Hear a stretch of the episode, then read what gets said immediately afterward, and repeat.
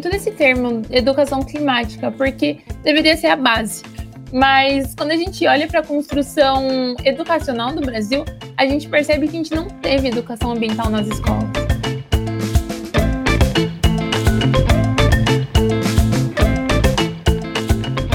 Apesar de atingir todo o planeta, o aquecimento global não é vivido da mesma maneira em todos os lugares do mundo. Por esse motivo, as soluções para a crise climática não passam apenas pela ciência, mas também pela política e relações sociais.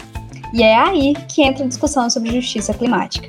Você sabe o que é ou já ouviu falar sobre o conceito? Então aumenta o som que esse é o tema do terceiro episódio do podcast Da Hora do Planeta, que começa agora com uma convidada muito especial. WWF Brasil apresenta o podcast Hora do Planeta, com Alice Patachó. Olá, tudo bem? Eu sou Alice Patachó, comunicadora e ativista indígena, e apresentadora do podcast Hora do Planeta. Seja bem-vinda, bem-vindo e bem-vinde ao terceiro episódio deste podcast, que vai continuar a conversa iniciada na Hora do Planeta 2022 e tratar de temas importantes da pauta ambiental e da agenda climática. Para começar, nós vamos falar sobre justiça climática. E quem vai me acompanhar nesse bate-papo é Amanda Costa, internacionalista e criadora do Instituto Perifa Sustentável. Amanda, é um prazer ter você aqui com a gente. Muito obrigada por topar participar do podcast. Alice, eu que agradeço por esse convite e tenho certeza que será uma conversa maravilhosa. Com certeza. Tem muito para trazer para a gente aqui hoje. Amanda, você pode explicar para a gente o que é justiça climática? Posso, super. Eu gosto de pensar em justiça climática num conceito amplo, onde a gente analisa a construção do nosso mundo. Tá, como assim? Quando a gente analisa os países do sul global, a gente vê que muitos deles, principalmente na América Latina, no continente africano, foram colonizados, ou seja, tiveram seus recursos extraídos, tiveram as suas riquezas levadas para o norte global. E aí, quando a gente pensa nas principais consequências da crise climática, ou seja, uma crise potencializada por esse modelo capitalista de supremacia branca, a gente percebe que são os países do sul global quem vão sofrer as piores consequências, como a gente já está vendo, seja no aumento do preço dos alimentos, seja nas chuvas torrenciais que fazem com que grande parte da nossa população perda suas casas. Pensar em justiça climática é pensar em todo esse aparato sistêmico que moldou o nosso mundo e faz com que a gente tenha que pagar uma conta que muitas vezes não foi a gente que consumiu. Tem um exemplo que a galera gosta de dar e eu acho que vai facilitar a nossa conversa. Imagina que você foi pro bar com seus amigos, todo mundo pegou uma cerveja e começou a beber, e tá lá, todo mundo rindo, se divertindo. Aí uma pessoa fala: Ah, vou ter que ir embora, gente, vou deixar um dinheiro aqui para dar minha parte para pagar a conta. E aí outra pessoa vai embora, deixa um dinheiro, outra pessoa vai embora, deixa o dinheiro. No final, a conta não fecha. E quem vai se ferrar para pagar essa conta é o último da mesa. E quando a gente pensa na justiça climática, quem vai se ferrar para pagar essa conta é os países do sul global, os últimos na mesa nesse sentido de desenvolvimento. E essa é uma realidade muito dura que a gente vê que já acontece, né? A gente sofre muito com tudo isso e com, com as violências que, que acabam sendo trazidas junto com essas consequências, né? Isso também faz parte dessa construção, dessa história de justiça climática, né? E aí eu te pergunto quais são as ameaças para que a justiça climática seja uma realidade. Alice, isso é muito doido, né? Porque, enfim, eu trouxe essa perspectiva numa escala global, mas a gente tem que ver também a nível nacional, a nível local. Quando a gente pensa em justiça climática, quem está sofrendo mais são os povos indígenas, são as comunidades quilombolas, são os povos ribeirinhos, amaristeiras, a galera preta, periférica, de favela, de quebrada.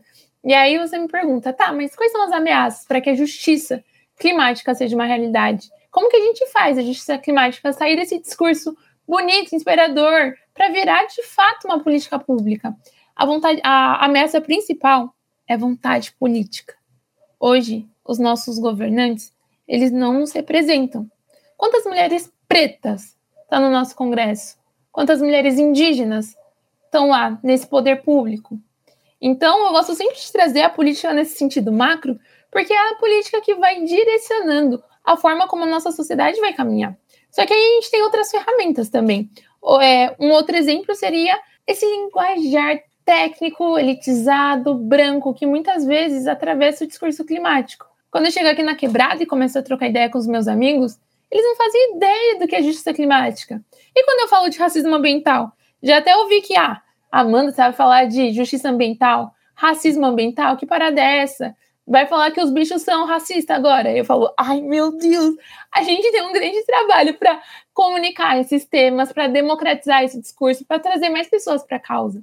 Então, acho que outra ameaça é essa elitização do debate climático, essa elitização dos próprios termos que deveriam ser simples. Falar de clima é falar da vida. A gente deveria falar de clima na mesa de bar, com os amigos da escola, com os colegas de igreja. Mas, infelizmente, muitas vezes é apenas aquela bolha ativista, militante, é, que está olhando para essas pautas que estão trazendo esse discurso. Então, esse seria o segundo desafio. Vamos lá. Primeiro, vontade política. Segundo, a elitização do termo. Terceiro, eu acredito que ações comunitárias, muitas vezes, quando você fala de crise climática, não é algo visível, a não ser que tenha um grande evento catastrófico relacionado ao clima.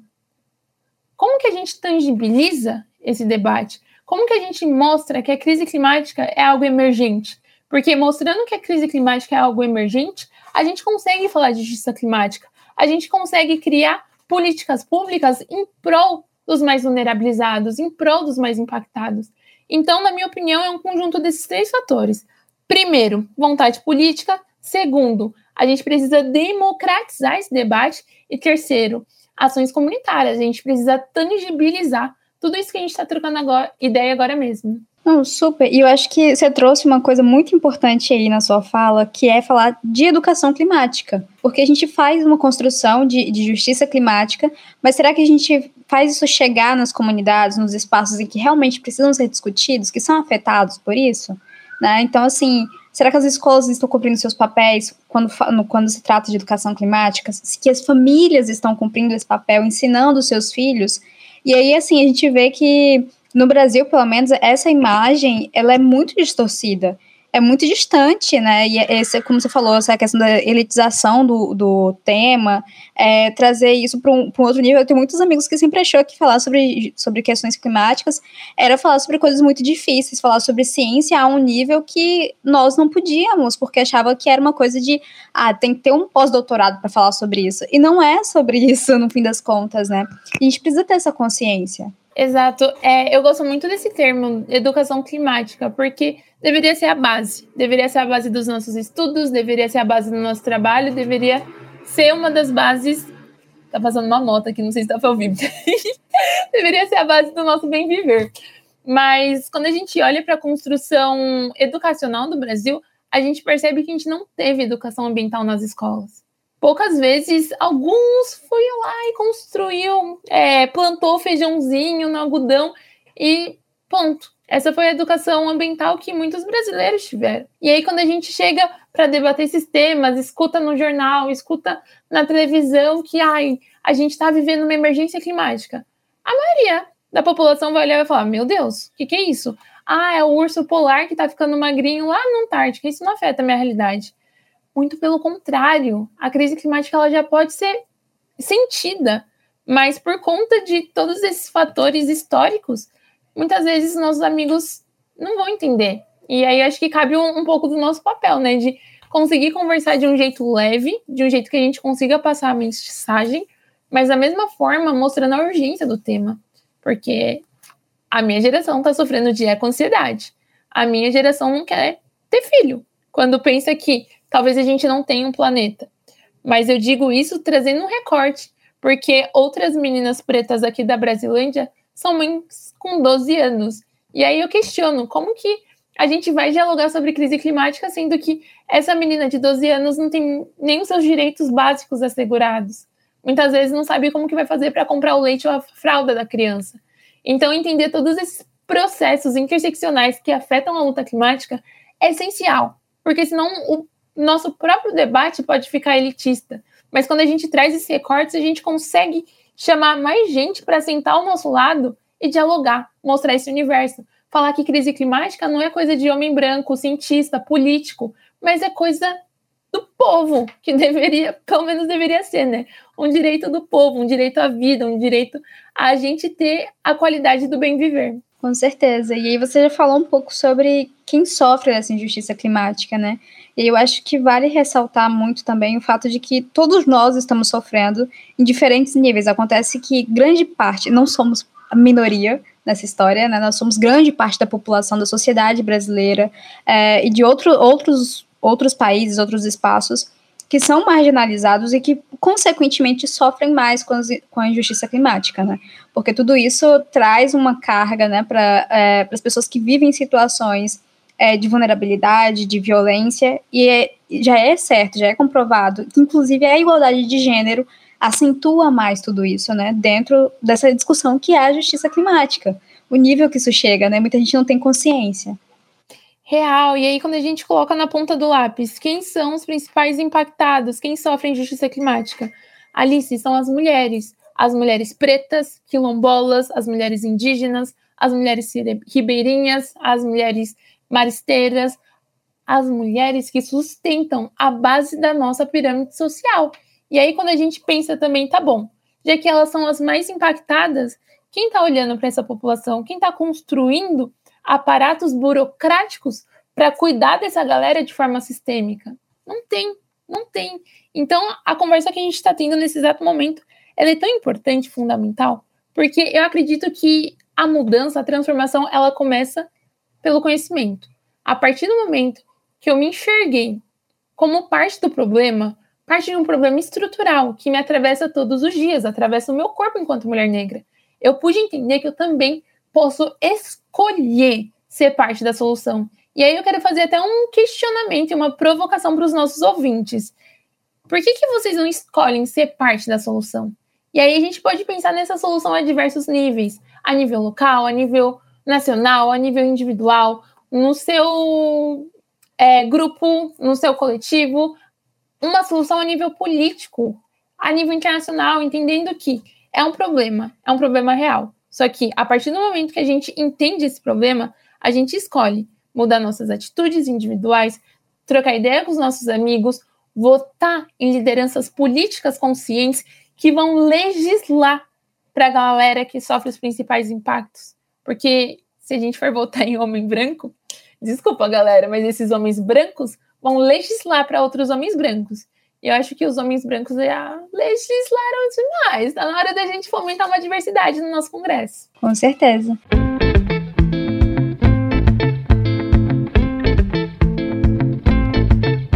Fique agora com o Minuto do Planeta, um espaço dentro do podcast para se informar mais sobre o tema.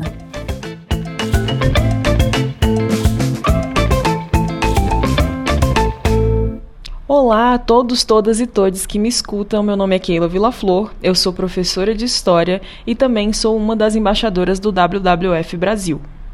E eu queria indicar para vocês dois perfis bem bacanas para vocês acompanharem os debates sobre meio ambiente no Brasil de maneira não só atenta, mas atenta e crítica. O primeiro perfil é o Fiscal do Ibama, que vocês encontram tanto no Twitter quanto no Instagram, que é um perfil colaborativo dedicado à divulgação e fiscalização da gestão dos órgãos federais, do meio ambiente e das políticas ambientais. E essas últimas frases que eu falei eu li diretamente da bio deles. É um perfil sensacional. O outro perfil é da Sabrina Fernandes, que vocês também encontram no Twitter, no Instagram ou o canal Tese 11 do YouTube. Em seu canal, que acaba de completar cinco anos, Sabrina debate diversas questões e uma delas o ecossocialismo. Vocês conhecem ecossocialismo? Se nunca ouviram falar, a Sabrina vai explicar para você da melhor maneira possível. Eu super recomendo. Bom, e é isso. Eu espero que vocês curtam as indicações e se engajem na luta pela preservação do meio ambiente e continuem acompanhando os podcasts produzidos pelo WWF Brasil. Muito obrigada! E eu te pergunto, assim, um pouco, a gente já falou um pouco, né, sobre como isso afeta a vida das pessoas, é, mesmo em coisas pequenas, às vezes, né, as pessoas acham que o fato do, do urso polar lá tá, tá emagrecendo não é um problema nosso, mas é, de fato. E, mas como é que isso afeta a vida das pessoas aqui? Exemplos práticos. É, eu sou aqui da Brasilândia e o café no mercadinho tava 19 reais. Isso há três anos seria um absurdo. Então, ponto um, a crise climática ela impacta a produção de alimentos, Porque vamos supor que tem uma seca ou uma chuva torrencial. A nossa agricultura vai ser prejudicada. Hoje, a agricultura do Brasil ela é uma monocultura. Ela é controlada por grandes fazendeiros que muitas vezes preferem, na verdade, criar gado ao invés de criar alimentos. Então a gente já começa a ver que as coisas que acontecem lá no interior, lá nas fazendas, às vezes lá no centro-oeste ou na região norte, impacta a região sudeste, impacta a nossa realidade. E aí, o preço do café é um alimento, um exemplo prático. Outro exemplo, quando chove, que área que é inundada? Não é a Avenida Paulista, não é a Faria Lima, mas é a Brasilândia. É outras favelas, comunidades quebradas de São Paulo quando tem deslizamento de terra, não vai ser as casas, as pessoas que têm condições de vida favoráveis que vão desmoronar. Não vai ser essa galera que vai perder tudo. Vai ser a quebrada. E quando a gente pensa na crise climática, a gente vê uma potencialização desses eventos climáticos extremos. Quando a gente pensa nas comunidades indígenas, muita gente fala, ai Amanda, mas o que, que você tem a ver com as comunidades indígenas? eu acho muito escroto, real esse pensamento, porque é como se o povo brasileiro continuasse reverberando uma perspectiva neocolonizadora, onde colocam alguns, algumas entidades, alguns grupos, alguns coletivos como melhor, como mais prioritários do que os outros, quando na verdade a gente está no mesmo planeta. Se um sofre, todos sofremos. É, na filosofia africana, a gente tem a palavra Ubuntu, que significa eu sou porque nós somos. E essa perspectiva traz o olhar de que nós somos um conjunto, nós somos um grupo. A partir do momento que um sofre, todos sofrem. Então, o fato de indígenas serem mortos no nosso Brasil deveria incomodar profundamente toda a população brasileira.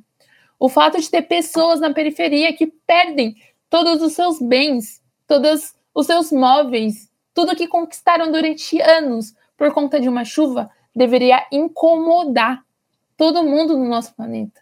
O fato da juventude preta e periférica morrer por conta de uma polícia truculenta deveria incomodar profundamente todo mundo no nosso planeta. Mas infelizmente a gente vive nessa era do ego, nessa era do lucro, nessa era do capitalismo exacerbado, onde, ah, se eu tô bem, o que, que me importa o outro? Ah, se eu conseguir alcançar os meus privilégios, os meus bens, a minha viagem internacional, o que, que me importa para o outro? E é esse mesmo tipo de pensamento que está levando a nossa humanidade rumo a uma calamidade social sem precedentes, onde se a gente não mudar agora, não haverá mais vida. Bom, eu tenho uma, uma última pergunta para você, que é o que é preciso para mudar essa realidade? E aí eu deixo essa pergunta para você, mas eu quero deixar uma pergunta também para o nosso ouvinte, né? O que um questionamento. O que, que a gente está fazendo para mudar essa realidade? Será que a gente está construindo isso juntos, de verdade? Boa. É, às vezes, quando a gente traz esses temas, a gente toca em pontos sensíveis, talvez o nosso ouvinte esteja agora nesse momento pensando: ai meu Deus, o que, que eu vou fazer? Crise, caos, tristeza. Ah! Calma, a gente respira, não pira, vai dar tudo certo se a gente se colocar como esse agente de transformação. O que, que é preciso para a gente mudar essa realidade? Em, primeiro, você já está fazendo, entender entender, ouvir as pessoas que estão na linha de frente, que fazem parte de grupos de base, que estão conectadas com esses movimentos que estão puxando essa discussão. Então, o fato de vocês estarem aqui, nesse exato momento, participando dessa conversa com a Alice comigo, já mostra que você está no caminho. Mas isso não é suficiente. Segundo passo, se envolva com algum coletivo, se envolva, faça algo, não apenas escute. Escutar é o primeiro passo, mas depois é se envolver. E aí eu queria já aproveitar a sua segunda pergunta aqui que está sendo feito para fazer um convite para os nossos ouvintes a participarem desse movimento. A gente está puxando uma campanha chamada Amazônia de Pé. Essa campanha é uma estratégia para que a gente possa lutar contra a crise climática através da proteção das nossas florestas. E aí, a gente quer fazer um projeto de lei de iniciativa popular que vai destinar todas as florestas públicas da região amazônica para comunidades indígenas, quilombolas ou unidades de conservação, porque esse é o pessoal que está mantendo nossa floresta de pé. Esses são os verdadeiros defensores do nosso meio ambiente. Beleza, mas como que a galera pode participar? Entra no nosso site, Amazônia de Pé. Você vai fazer um cadastro bem rápido, vai conseguir imprimir uma ficha e coletar assinaturas para esse projeto de lei. O projeto de lei de iniciativa popular precisa de um milhão e meio de assinaturas. E, tipo, não é aquela coisa virtual que a gente entra no site e assina. Não, a gente tem que ir para as ruas, falar com o povo, em escolas, falar de educação climática, falar dessa necessidade de proteção da biodiversidade da nossa floresta e dos povos que lá residem. Porque a floresta amazônica vai impactar todo o planeta. E a gente está se aproximando de um ponto de não retorno. Ou seja, se o desmatamento e as queimadas continuarem nessa velocidade, a nossa floresta vai morrer. E se a floresta amazônica morrer, todos nós morreremos. E aí gostaria de convidar todos, todas e todos que estão aqui acompanhando a gente nessa conversa, nesse podcast, para entrar no site e fazer parte desse movimento. Dá uma olhada no nosso Instagram, arroba Amazônia de Pé, e se envolva. Eu tô cansada de ouvir os meus amigos falando, ai, Amanda, sua luta é incrível. E aí eu cri, cri, cri. Gente, a luta é necessária, a gente precisa de mais atores, a gente não precisa de uma Alice, a gente não precisa de uma Amanda, a gente precisa de uma sociedade brasileira engajada com esse tema. E aí fica um convite para que mais pessoas possam se juntar a nós e fazer parte desse movimento. É isso aí.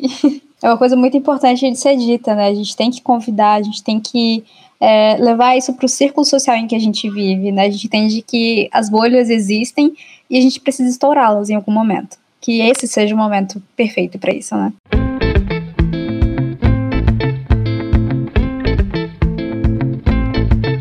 Fique agora com o Minuto do Planeta, um espaço dentro do podcast para se informar mais sobre o tema.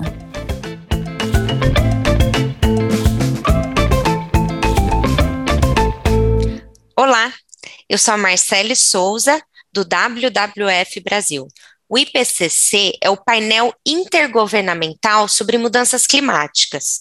Ele foi criado em 1988 pelo Programa das Nações Unidas para o Meio Ambiente e pela Organização Meteorológica Mundial. Ele tem o objetivo de sintetizar e de divulgar o conhecimento sobre mudanças climáticas. Em seus últimos relatórios, o IPCC reforçou que a gente já está vivendo os impactos negativos do aquecimento global. O aumento na temperatura do planeta, segundo o relatório, é causado pelo acúmulo de gases de efeito estufa na atmosfera.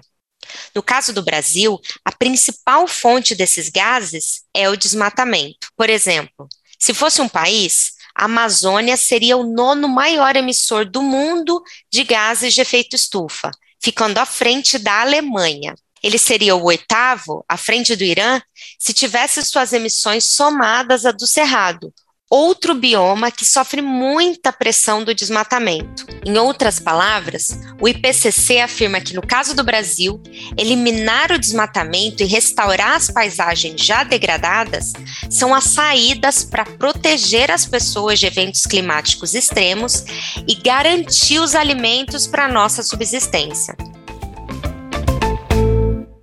É com essa aula da Amanda que nós encerramos esse episódio do podcast Hora do Planeta com muita informação, ciência e conhecimento. Amanda, muito obrigada por participar dessa edição com a gente. Foi um prazer enorme ter você aqui. Foi incrível Alice, esse papo. Eu adorei nossa conversa, suas perguntas são muito maravilhosas. E quem quiser me acompanhar nas redes sociais, meu LinkedIn é Amanda da Cruz Costa, o meu Instagram e o meu TikTok é @souamandacosta. Nessas redes eu tô com a missão de democratizar a pauta climática, escurecer o debate e mostrar que falar de clima é extremamente necessário e urgente, mas que a gente pode fazer isso de uma forma convidativa, chamando mais pessoas para esse lugar de diálogo. Então, se você tem interesse em saber mais sobre esses temas, me segue lá nas redes sociais. Nós vamos ficando por aqui e te espero no próximo episódio do podcast. Obrigada pela companhia. Até a próxima. Tchau. Beijo, gente. Tchau, tchau.